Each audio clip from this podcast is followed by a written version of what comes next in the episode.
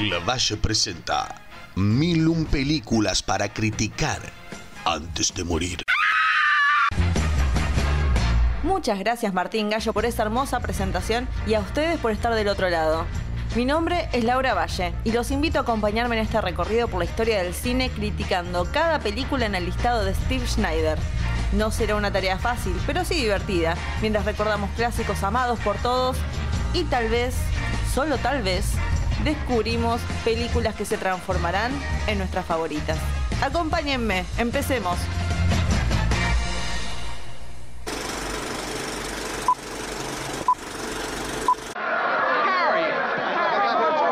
Mary, I got him here from the airport just as quick as I could. The fool flew all the way up here in a blizzard. Harry, how about your Banford in New York? Oh, I left right in the middle of it. As soon as I got Mary's telegram. Good idea, Ernie. A toast.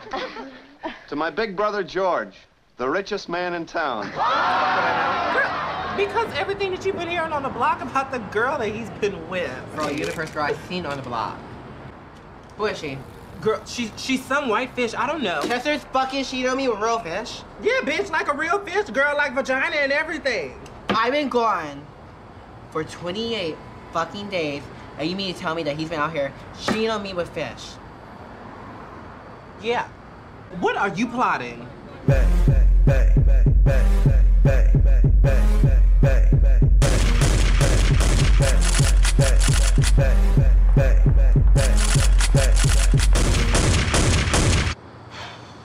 Merry fucking Christmas.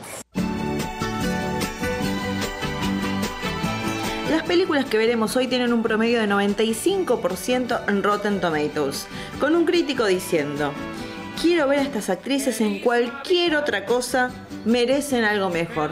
Por lo menos les deseo algo mejor, tal vez porque es Navidad.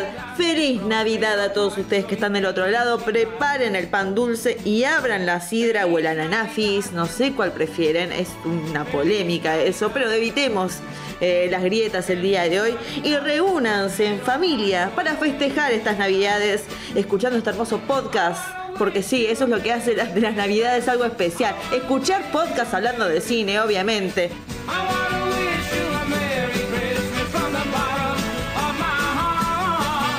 Obviamente este es un día especial porque hablaremos justamente de películas navideñas, porque si hay algo que las películas nos enseñan es que las personas en nuestras vidas son los bienes preciados en el día de hoy y nuestras buenas acciones tienen un impacto mayor de lo que creemos.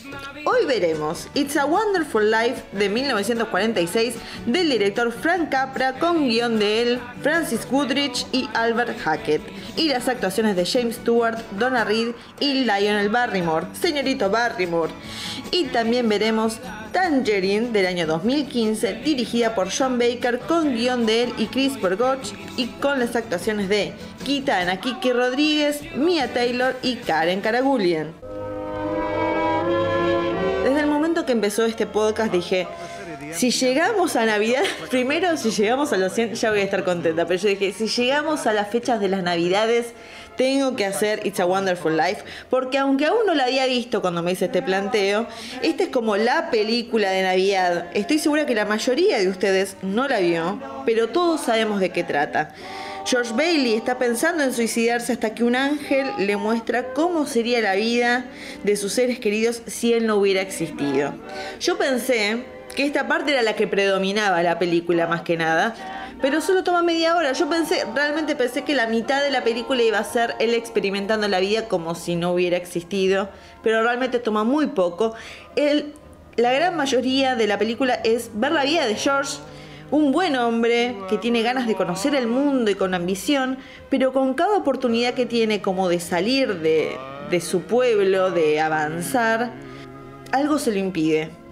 No es que algo se le impide, él decide que eso le impida salir, ya sea eh, el fallecimiento de un padre y hacerse cargo de la empresa, estar por hacer una escapada de luna de miel y decidir quedarse a ayudar a la gente de su pueblo en un- una crisis económica. Él siempre pone prioridad a los demás.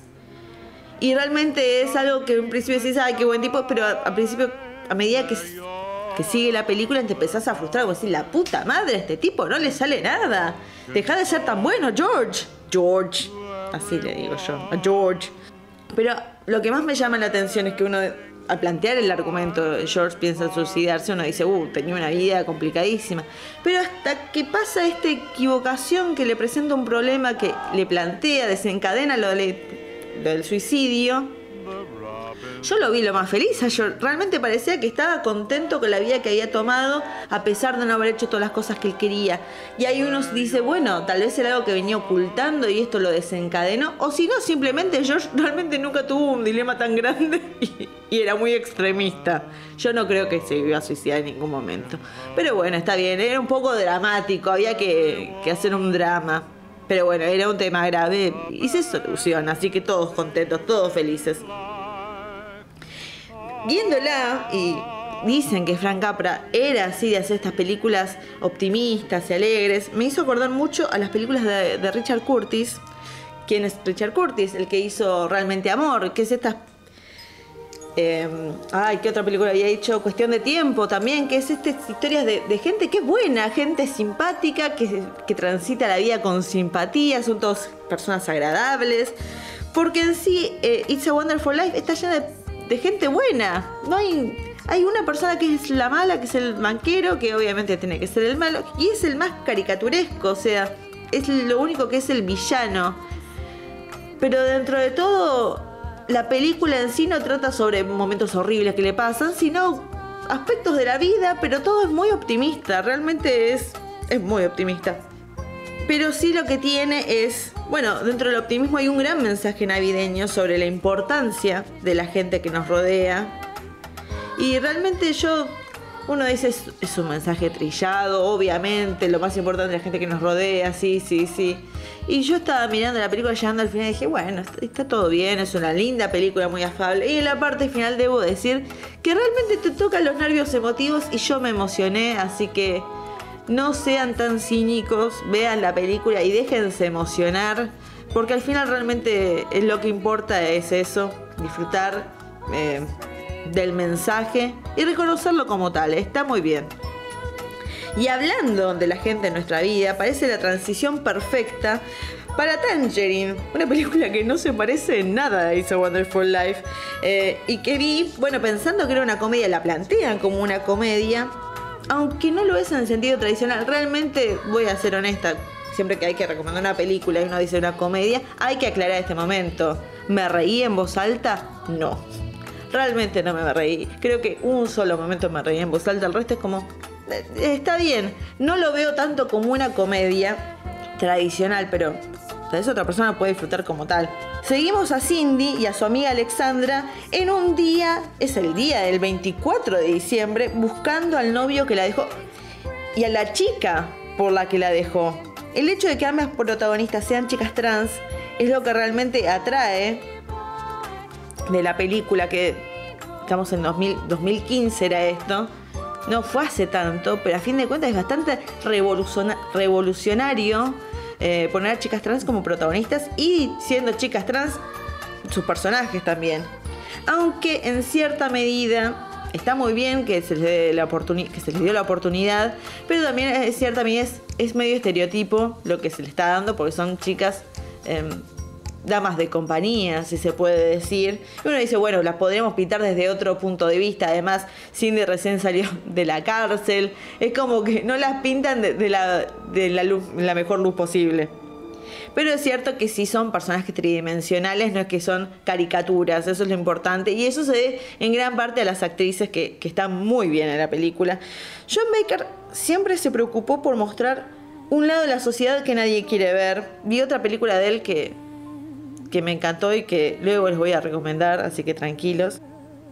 Y lo logra mostrando el lado menos glamoroso de Los Ángeles, porque esto transcurre en Los Ángeles que para uno es, Hollywood, es las estrellas, es el paseo de la fama y demás, pero hay un aspecto de esa ciudad que nadie conoce porque nadie quiere que, que se muestre, pero John Baker lo hace eh, mostrando, no, no sé si decirlo peor, el lado oscuro, el lado oscuro, la realidad, mejor dicho, la realidad de lo que es vivir ahí, como hoteles que se usan como prostíbulos, eh, los subtes, porque nadie, en una película de, Los Ángeles nadie te muestra que tiene el subte y cómo se viven los subtes, y negocios de mala muerte, como también la prostitución en pleno día. Las chicas están trabajando las 24 horas. No parece una época navideña, justamente, y eso es lo que está bueno, porque para mucha gente no lo es.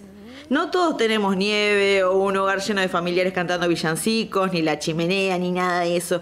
Y es por eso que, aunque no la considero una gran comedia o siquiera una gran película, porque vamos a decir la verdad, es innovadora en el hecho de. Es revolucionaria, hasta se le podría decir, por poner a las chicas trans, porque se filmó con un celular, que también es algo muy innovador, el comienzo de una revolución donde cualquiera puede filmar una película. En esos aspectos sí es un clásico.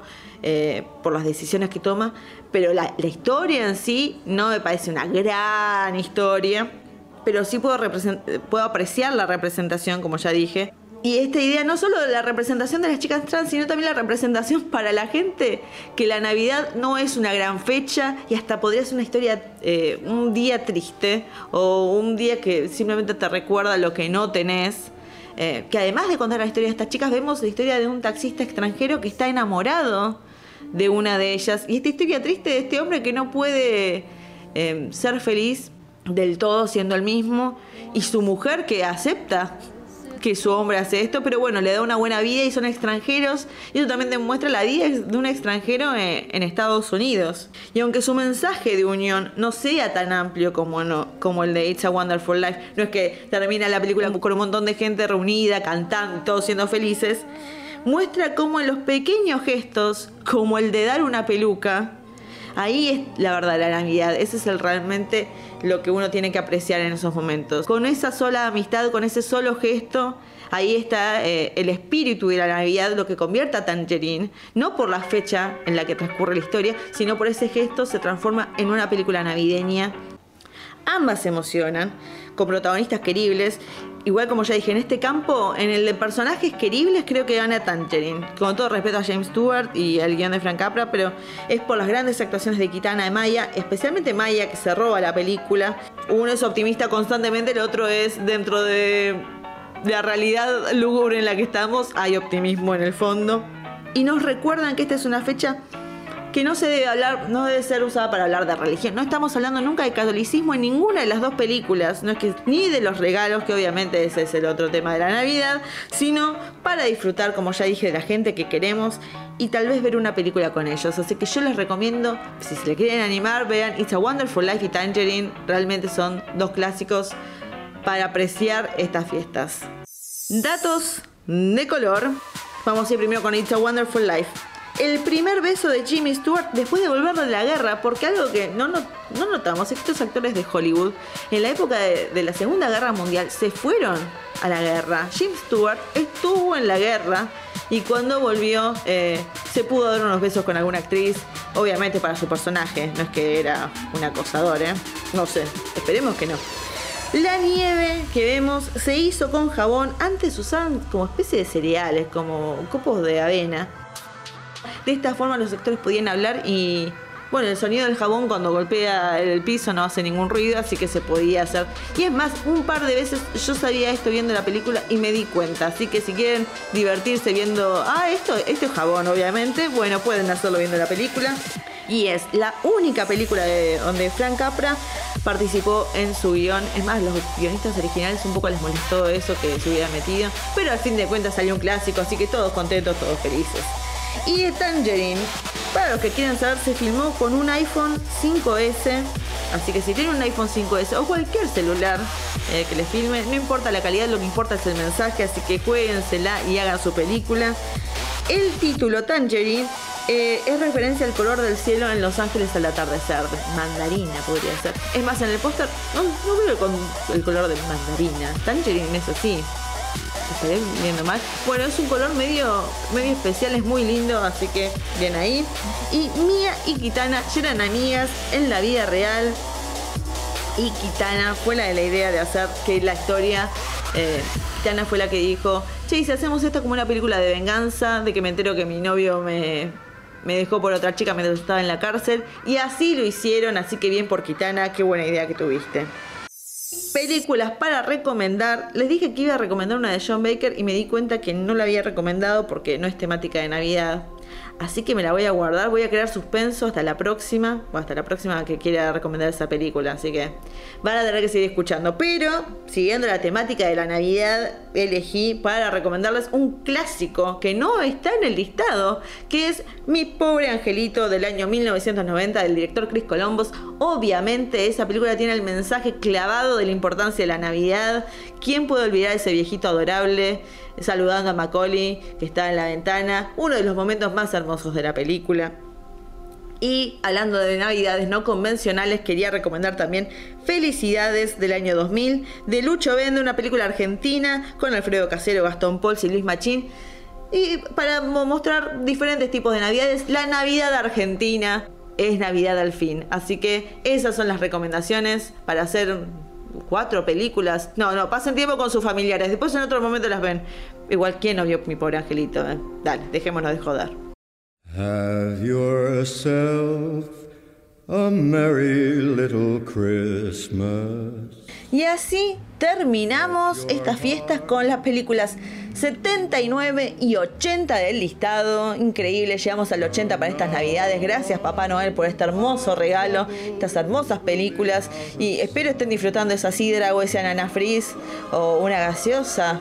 Brinden igual a las 12, escuchen el podcast y vayan a ver películas o vayan a festejar, pero vuelvan porque nos quedan 921 películas más para criticar y ver. La próxima es Año Nuevo. ¿Qué veremos en ese momento? No lo sé, pero espero verlos ahí. Nos veremos y será hasta la próxima película. Felices fiestas.